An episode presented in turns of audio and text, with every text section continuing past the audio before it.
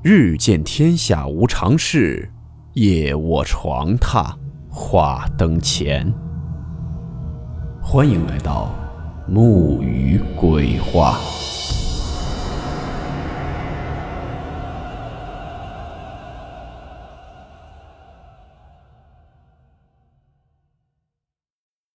今天这个故事名字叫做《斑马线》。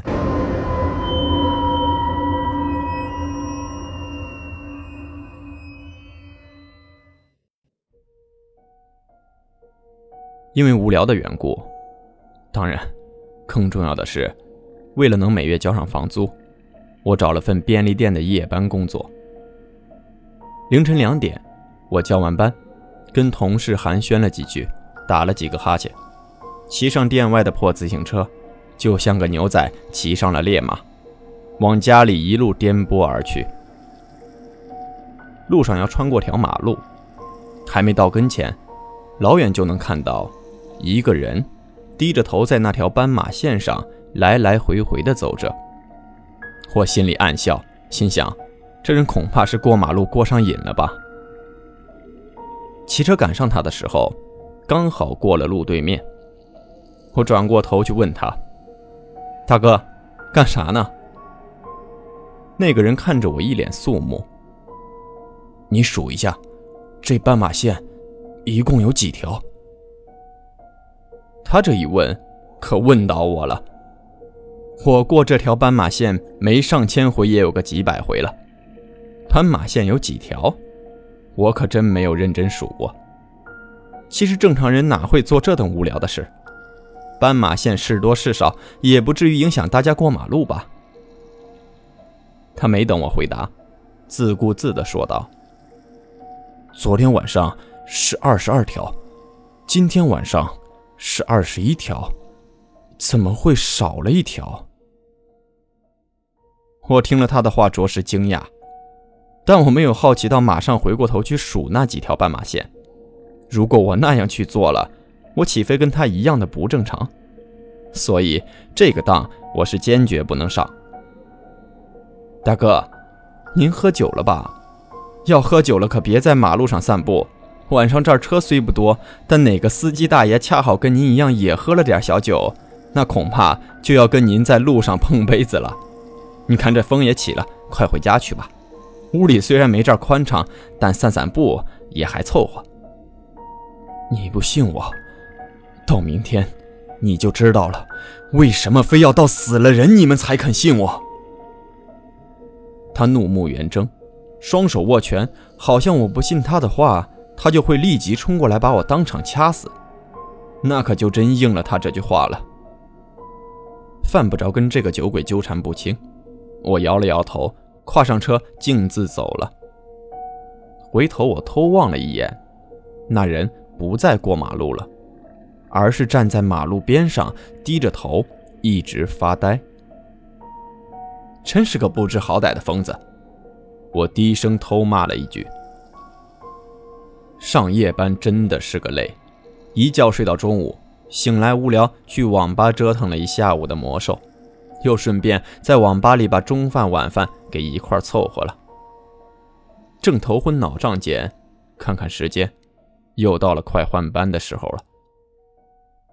到了店里已经晚了快十分钟了，值班店长正在整理货架，见我低头进来，头也不回，挥挥手示意我过来。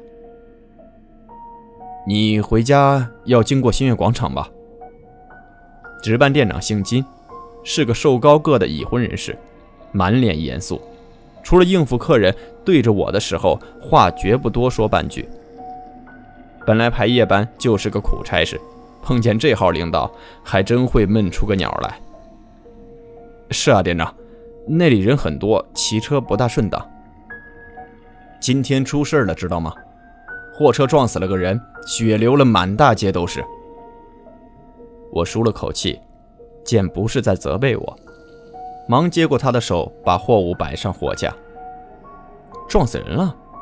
我来的时候没见着什么啊。都处理完了，以后过马路的时候你可要当心点骑车可别耍疯。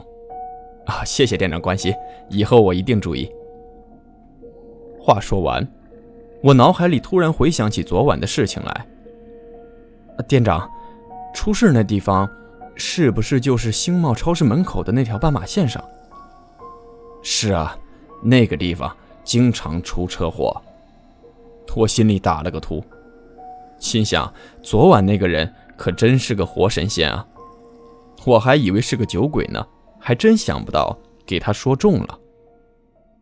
店长，我昨晚回家碰到了一件怪事儿。哦，说来听听。我把昨晚碰到的事儿一五一十的说了出来。店长，你说那人是喝醉了酒瞎蒙中的呢，还是这世上真有神人啊？我说话的时候，手里的活也没有停当。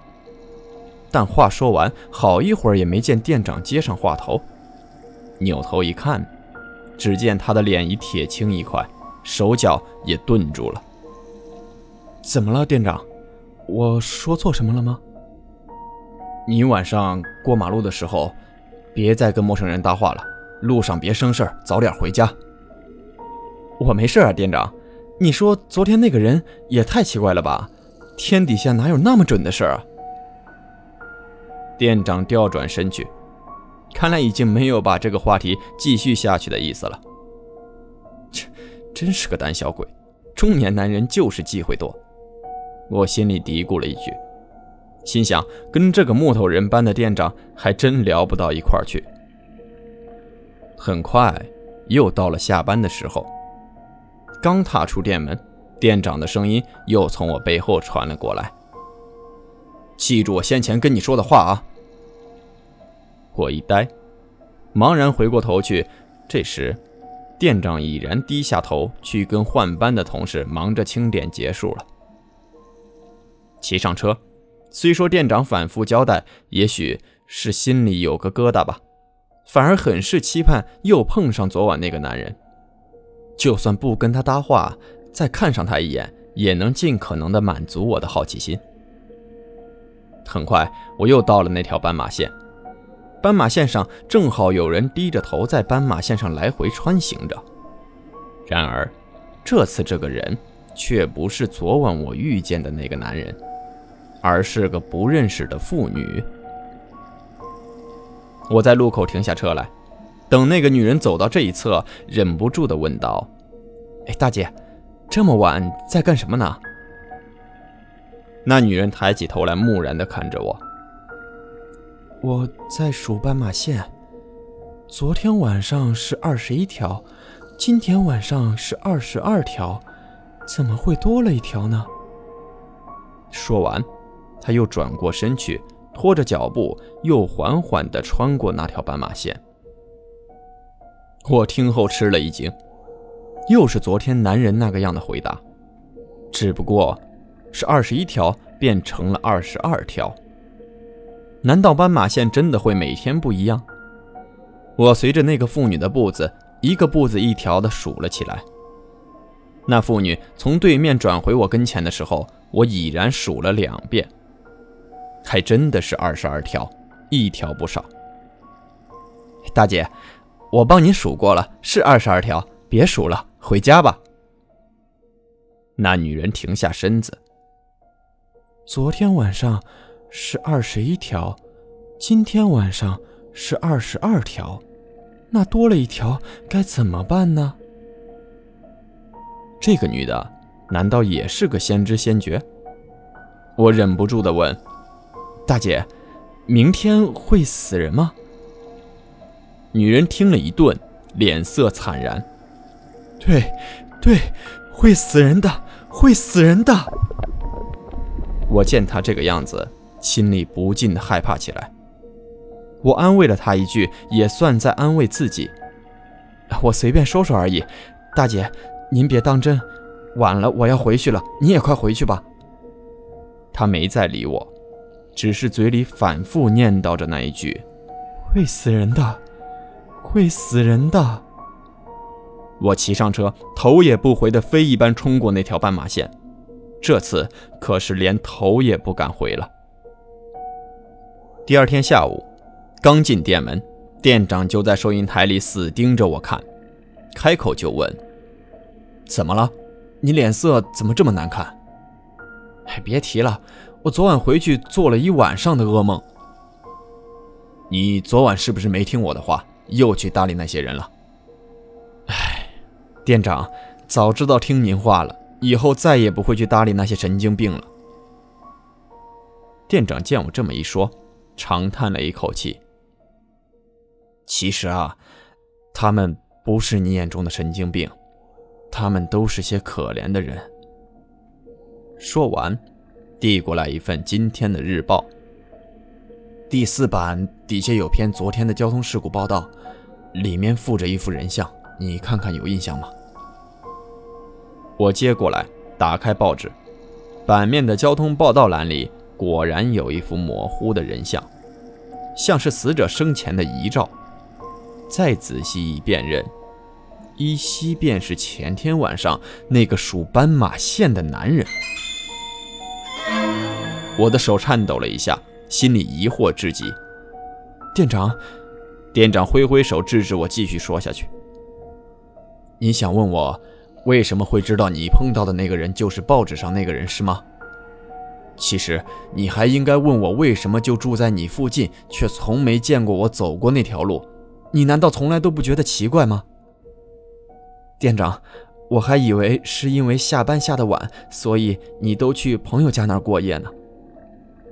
店长摇摇头，说道：“不是的，其实你昨晚说的事儿，我老早就遇到过了，所以我每次下班都宁可选择去兜远路回家，也提醒你别去搭理那些人。这都只为了一个原因，那就是我们所遇到的那些都是第二天就要死的人。”我惊讶地张大了嘴，仿佛遇到了平生最古怪的事儿。想起这两晚的人和事儿，原来都是在和亡灵打交道吗？但是心里还是存了疑问，继续问道：“可是亡灵不是人死了之后才会出现的吗？为什么人没死却会提早出现在出事的现场呢？”他们不是亡灵，我为了这事儿也特地请教了一些老人家。他们对我说：“人什么时候死，自己是不会知道的，但是他的魂魄却会感知得到。魂魄感觉到大难来临了，会暂时脱离人的身体。我们见到的都是些离体的魂魄，而我自己的想法则是，这也许是人作为生物的一种原始本能吧。那牛将要被人宰杀的时候，不是会早早的感觉得到，而痛苦的流下眼泪吗？”其实这就是生物预知生死的一种本能，人其实也一样，只不过这种原始本能已经退化了而已。但总会有极少数本能未完全退化的人，他们临死前就会不自觉地去看看自己将要丧命的地方。那数斑马线呢？这又怎么解释？为什么我这两个晚上碰到的一男一女都在那数斑马线呢？还有。那斑马线真的会每天都在变化吗？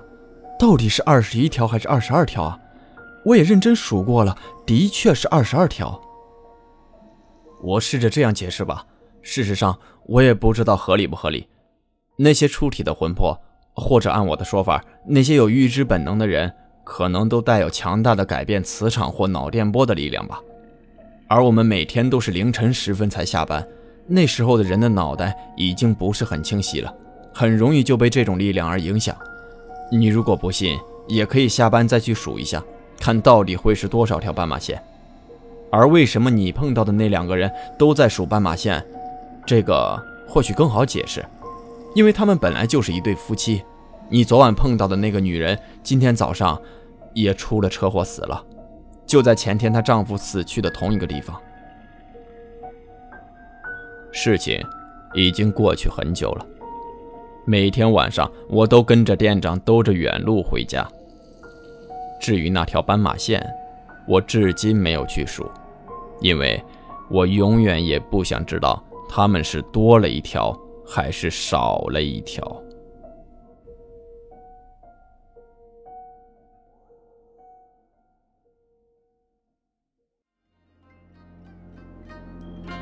好了，我们今天的故事到此结束。祝你好梦，我们明晚见。